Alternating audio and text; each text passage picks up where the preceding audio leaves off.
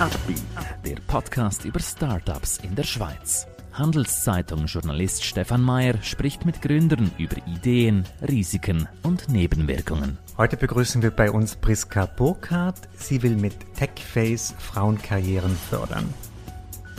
Sie wollen selber eine Firma gründen? Warum nicht? Dafür brauchen Sie aber starke Partner. Einer davon ist die Credit Suisse. Mehr Informationen unter credit-swiss.com/Unternehmer. Herzlich willkommen, Priska Burkhardt. Sie ist die Gründerin von TechFace. Erklär uns doch zu Anfang so ein bisschen, wer seid ihr, was macht ihr, wo seid ihr zu Hause?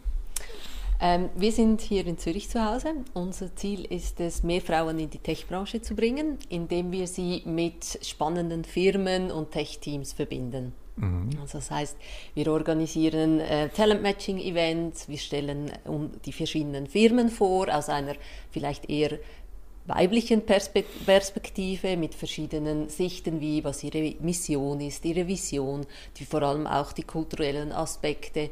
Wir organisieren jedes Jahr die We Tech Together Konferenz.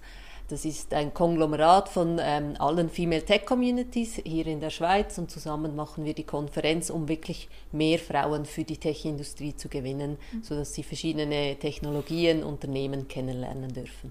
Woher kommt dein Engagement für dieses Thema? Hast du da schon mal irgendwo erlebt, dass du gesehen hast, das sind zu wenig Frauen? Woher kam dieses? Ja, ich komme selber auch aus der Tech-Branche. Also ich habe vor 20 Jahren einen Wechsel in die Tech-Branche gemacht und habe dann lange zwar in der Finanzindustrie, aber immer auf IT-Projekten gearbeitet.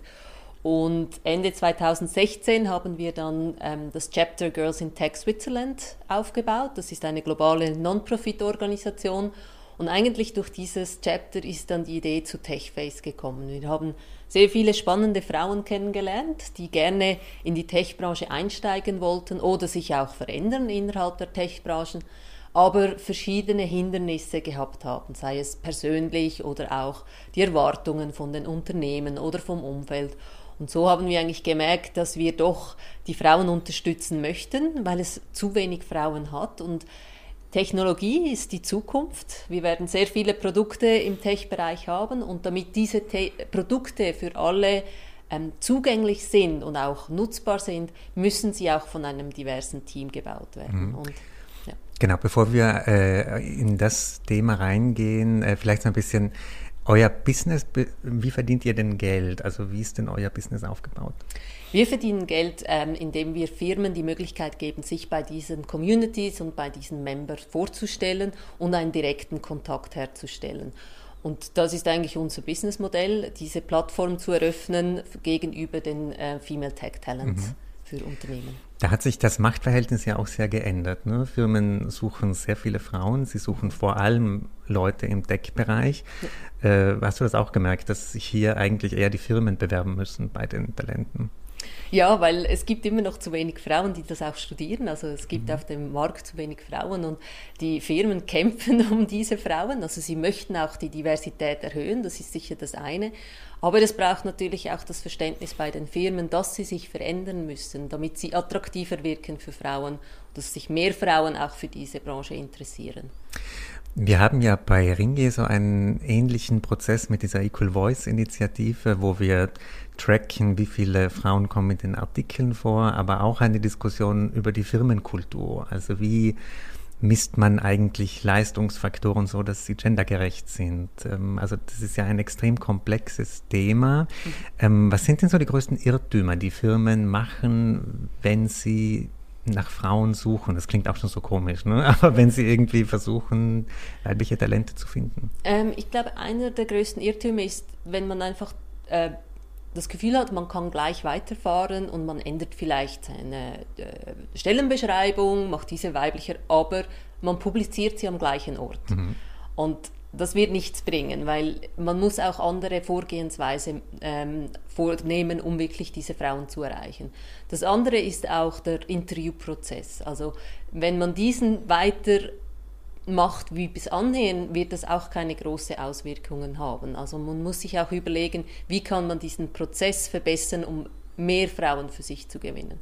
Und was ich auch oft höre, ist, dass man sagt, ja, man muss mindestens eine Frau im Interviewprozess haben, respektive dann ähm, bei den finalen ähm, Kandidaten, Kandidatinnen, damit die äh, Gender Equality erreicht werden kann. Und das ist auch ein großes Missverständnis. Eine Frau wird nicht ausreichen. Das hat man in Research auch gesehen. Man muss mindestens zwei Frauen im endgültigen Kandidatenpool haben, dass diese ähm, Zahl erreicht werden kann, mhm. diese Equality. Was sind denn häufige äh, Probleme bei dem Interview? Also von der Stellenausschreibung habe ich schon öfter gelesen, dass da gewisse äh, Wörter, Signale aussenden, von denen man das gar nicht denkt. Aber wie ist denn das beim Interview, beim Jobinter beim Bewerbungsinterview? Was kann man da falsch machen? Ähm, es ist die Erwartung. Also man, wenn man immer Männer interviewt, weiß man wie, man, wie sie reagieren, wie sie Fragen beantworten. Und oft akzeptiert man das, was ein Mann sagt, weil er hat sich bewiesen. Was er, mit dem, was er sagt, das stimmt, er hat er bewiesen. Und bei Frauen, die müssen immer noch mehr beweisen. Das hinterfragt man noch ein bisschen mehr, weil man ihr weniger glaubt, dass sie es kann. Das ist reiner unconscious bias. Und ich denke, es geht nur darum, sich bewusst zu werden, stelle ich die gleichen Fragen den gleichen Personen und werte ich das, äh, die Antwort gleich aus. Mhm. Und das ist so das Wichtige, was man machen muss, wenn man im Interviewprozess drin ist. Wenn du Firmen mit diesen Fakten konfrontierst, wie sind denn da die Reaktionen? Ist da immer Verständnis da oder ist da oft auch so eine Wand, gegen die man läuft? Sehr unterschiedlich. Es gibt Firmen, die sehr weit sind in diesem Prozess und das verstehen und sagen, ja, wir sind uns bewusst, wir arbeiten daran, wir machen gewisse Schritte bereits. Und dann gibt es Firmen, die sind sich dem noch nicht so ganz bewusst und haben dann vielleicht das Gefühl, ja, wenn wir jetzt mehr Frauen interviewen, dann wird es besser, dann werden wir die Zahl oder die, die Equality erreichen. Und das kommt immer darauf an, auch wie das Thema insgesamt in der Firma gehandhabt wird. Ist das Management involviert? Ist es ein KPI? Ist es ein kritischer KPI für das Business? Oder ist es nur so ein nice to have, weil jetzt alle anderen sagen, ja, wir müssen jetzt Diversity, Inclusion und Equality haben oder Equity. Und dann machen wir das jetzt auch. Aber es muss Teil der Strategie sein von der Firma und dort, wo es wirklich im Management angekommen ist, Teil der Strategie ist, merkt man auch, dass das Bewusstsein geschärft ist und die Bereitschaft da ist, etwas zu ändern. Ich habe oft das Gefühl, dass wenn das Signal von ganz oben kommt, also sage ich jetzt mal nicht nur aus der Personalabteilung, sondern wirklich vom der oder die CEO, dass man das wirklich will, dann funktioniert es. Sonst mhm. Äh, ja. reicht das offenbar nicht, oder? Ja, mhm. also es muss, es müssen erstens müssen alle involviert sein, mhm. nicht nur HR, aber das Management muss ganz klar dazu stehen und es auch wirklich fördern und, und diese KPIs setzen, die Erwartungen setzen, damit es funktioniert auf mhm. allen Bereichen oder auf allen Management-Level. Gehen wir ein bisschen zurück zu deinem Business, eurem Startup. Was sind denn jetzt so eure Ziele? Wollt ihr mit diesem Modell weiter expandieren? Seid ihr schon expandiert? Was sind denn so, wollt ihr in der Schweiz bleiben, den Sprung ins Ausland gehen? Wie sind denn so eure Perspektiven? Ja, also das Ziel ist schon, dass wir mit dem Vorgehen uns ähm, ausweiten können oder expandieren, sicherlich auch in die deutschsprachigen Länder wie Deutschland und Österreich, das ist schon das Ziel da haben wir auch sehr gute Chancen, weil wir sehr viel mit Communities zusammenarbeiten, die international aufgestellt sind. Also da haben wir eigentlich das Netzwerk schon aufgebaut. Und das andere ist, dass wir auch ähm, mehr skalierbar sein möchten. Also wir möchten auch Technologie reinbringen, dass die Arbeit, die wir heute manuell machen, mehr mit Technologie abgedeckt werden kann. Mhm, mh. Erklär uns auch noch ein bisschen so deinen Weg zu diesem Startup. Wie war deine Karriere bisher? Was waren so deine, hast du schon Startup-Erfahrungen? Wie waren so deine? Nein, das ist mhm. eigentlich, also mein erstes Startup, ich habe vor fünf Jahren habe ich begonnen. Die Idee, die ursprüngliche Idee war etwas anders. Ähm, das war eigentlich die Skalierung zuerst zu machen, aber wir hatten weniger die Frauen im Tech-Bereich ähm, im Hinterkopf, sondern mehr für Freelancer Consultant etwas zu machen. Und da musste ich dann gewisse Erfahrungen sammeln, die nicht so positiv waren. Ich bin, ähm, ich habe meine Fehler gemacht. Es ist nicht erfolgreich umgesetzt worden, aber diese Erfahrung hat mir extrem geholfen, das zu machen, was ich heute mache. Und zuvor bin ich eigentlich jeweils in, in Corporate Life gewesen, also immer festangestellt bei Unternehmen verschiedener Größen, hauptsächlich in der Finanzindustrie. Hm, okay. Äh, vielleicht kannst du diese Fehler, die du vorhin angedönt hast, äh, muss nicht extrem ins Detail gehen, aber was waren denn so Learnings, die du erst mit der Zeit so gemacht hast? Also ich glaube, das wichtigste Learning für mich war wirklich ähm, der Bedarf zu eruieren oder zu verstehen. Ich habe mit vielen Menschen gesprochen und meine Idee erzählt und oft natürlich auch im nahen Umfeld. Und da kam immer sehr positives Feedback. Na, das ist eine gute Idee, mach das. Was ich nicht gemacht habe, gefragt, ob jemand dafür zahlen würde. Mhm. Weil es gibt sehr viele gute Ideen, aber wenn es dann darum geht, dies wirklich zu verkaufen, ist die Frage, würde jemand dafür zahlen? Und ich glaube, diese Bedürfnisanalyse habe ich nicht ausreichend gemacht. Und auf der anderen Seite, was ich auch gemerkt habe, ähm, geht in die, äh, kommt mit der Bedürfnisanalyse, ist wirklich auch der Aufbau der, ich sage jetzt mal, Nutzer oder äh, meiner Kunden, bevor dass ich überhaupt ein Produkt auf den Markt bringe. Also ich hatte, ähm, ich hatte zwar ein Netzwerk, aber das war enorm klein und hätte niemals mich, mir ermöglicht, das umzusetzen, was ich heute mit TechFace machen kann. Und das habe ich mit TechFace ganz anders angegangen und sehe ich jetzt auch ähm, den positiven Impact davon. Äh, was heißt das konkret, dass man Kunden und Nutzer schon vor dem Start aufbaut? Mit welchen Schritten macht man das, indem man irgendwie eine Gruppe im Social Media macht oder wie kann man das machen? Also bei uns ist es jetzt klar, sind es die Female Tech Communities, die wir selber auch aufgebaut haben. Wir haben Events organisiert, wir haben wirklich auf einer Non-Profit-Ebene ähm, diese Community aufgebaut, wir haben Leute zusammengebracht mit dem gleichen ähm, Ziel, mit, dem, mit der gleichen Ideologie, ähm, die, man, die sich gegenseitig unterstützt haben. Und ich denke, dieses Community Building, das ist, was es ähm, gebraucht hat, um dann nachher diese Community auch in unsere Kunden umzuwandeln. Wie ist denn dieser Switch gelungen? Also wenn man als Non-Profit äh, vielleicht so mit einem idealistischen Ziel startet, äh, Gab es da auch Irritationen, dass Leute dann gesagt haben, was und jetzt wollt ihr mit äh, uns vielleicht Geld verdienen? Oder wie, wie ist denn dieser, dieser Wandel gelungen? Oder war das gar nicht so problematisch? Nein, es war nicht problematisch, weil ähm, wir, waren ab, also wir waren Teil einer globalen Community, die ganz klare Richtlinien hatten, was sie erreichen möchten, was ihre Ziele sind. Und mit TechFace haben wir wie einen Schritt mehr gemacht. Mhm. Also es ist ein Add-on und es ist anders als das, was wir mit Girls in Tech gemacht haben. Und von dem her war es sehr einfach auch zu erklären, aufzuzeigen, dass das ist unsere Start Position, also da haben wir begonnen und wir haben den Need gesehen für mehr und auch erfahren und konnten dadurch einen, eine Erweiterung machen. Ich sage immer, es ist der verlängerte Arm von all den Communities.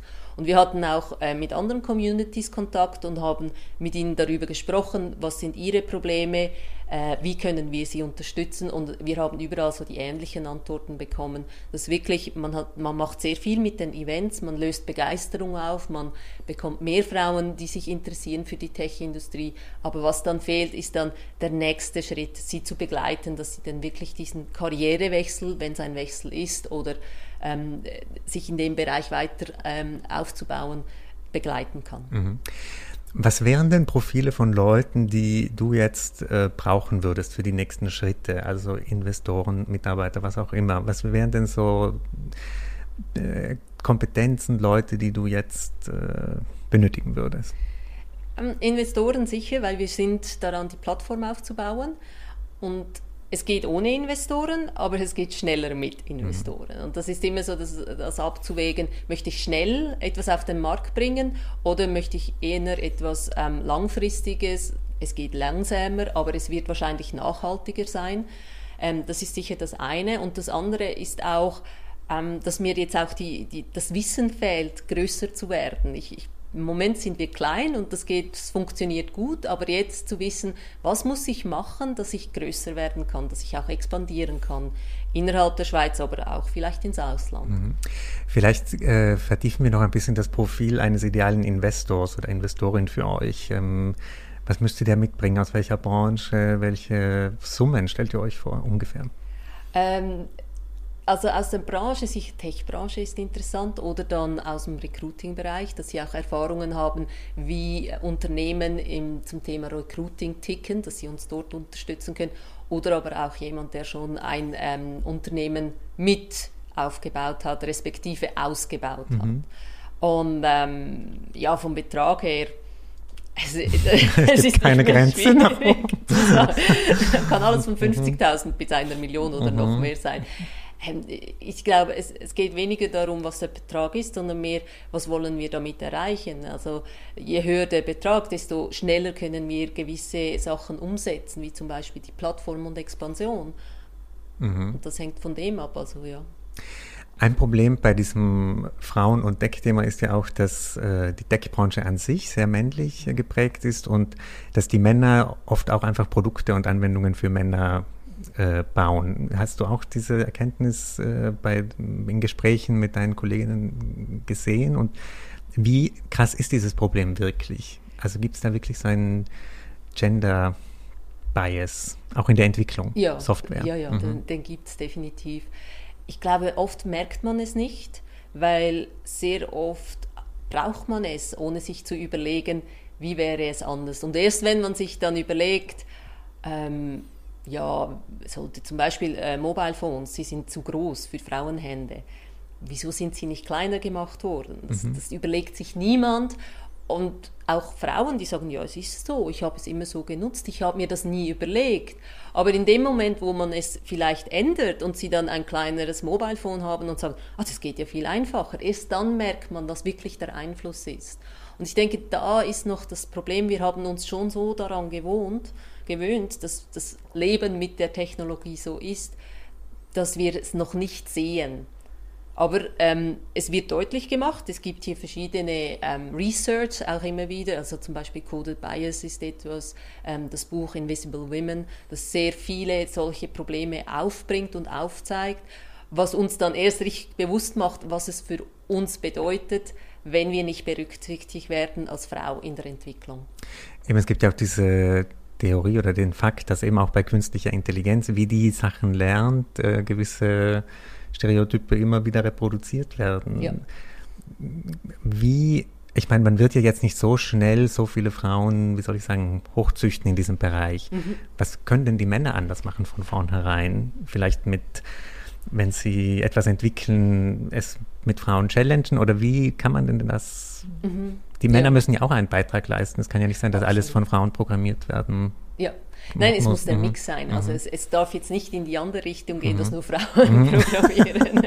so, es muss wirklich ein guter Mix Aber sein. was würdest du empfehlen jetzt einem Programmierer oder einem rein männlichen Team, dass die nicht diese Bias äh, reproduzieren? Relativ früh Frauen an Bord holen und nicht nur für zum Programmieren. Also es kann auch eine Frau sein, die Requirements schreibt oder die mit Kunden spricht, dass einfach diese Sicht reinkommt oder in der ganzen Designphase schon. Also das Programmieren selbst selber ist dann vielleicht nicht mehr so wichtig, dass es nur, Män äh, nur Frauen oder nur Männer sind. Aber das Design als erstes ist sicher ein wichtiger Punkt. Mhm. Wenn es dann ins Programmieren geht, dann reden wir mehr davon, dass unterschiedliche Ansichten neue Lösungen bringen können, die vielleicht einfacher oder schneller umgesetzt werden können, was dann aber der Enduser, die Enduserin nicht spüren wird. Mhm. Aber vor allem so in der Designphase müssen mehr diverse Personen daran beteiligt sein. Gib uns doch zum Abschluss noch so ein bisschen eine Perspektive in die Zukunft. Äh, wo stehst du? Wo steht dieses Startup in fünf Jahren? Was ist so dein Traum? Also ehrlich gesagt, ich hoffe, mein Startup gibt es nicht mehr in fünf Jahren. Okay.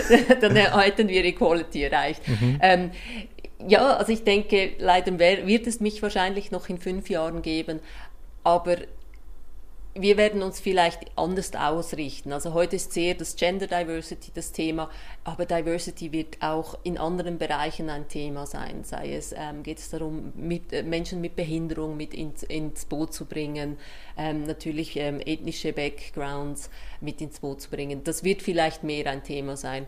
Und das andere, was ich sehe, ist einfach, dass wir auch mit der Plattform etwas schaffen können, das längerfristig bleibt und auch anders genutzt werden kann zukünftig. Also eine Plattform, die weiter ausgebaut werden kann. Mhm. Priska, ich wünsche dir ganz viel Erfolg auf diesem Weg, dieser Mission, die du da hast. Und äh, ja, herzlichen Dank für deinen Besuch. Besten Dank für die Einladung. Ein Podcast der Handelszeitung.